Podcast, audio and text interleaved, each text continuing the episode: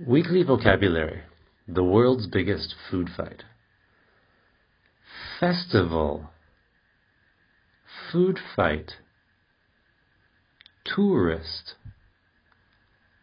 Unhappy customer. Restaurant.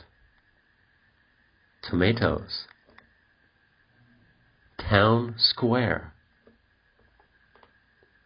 Crowd. Remember. Otherwise. Conversation practice. Have you ever traveled to a foreign country? Which one? Yes. I have traveled to Japan.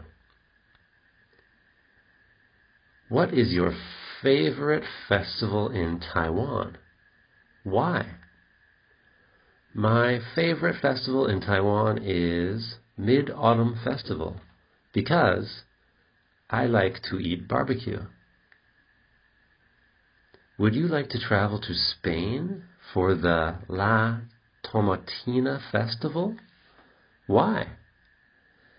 Yes, I would because the festival looks like it's a lot of fun.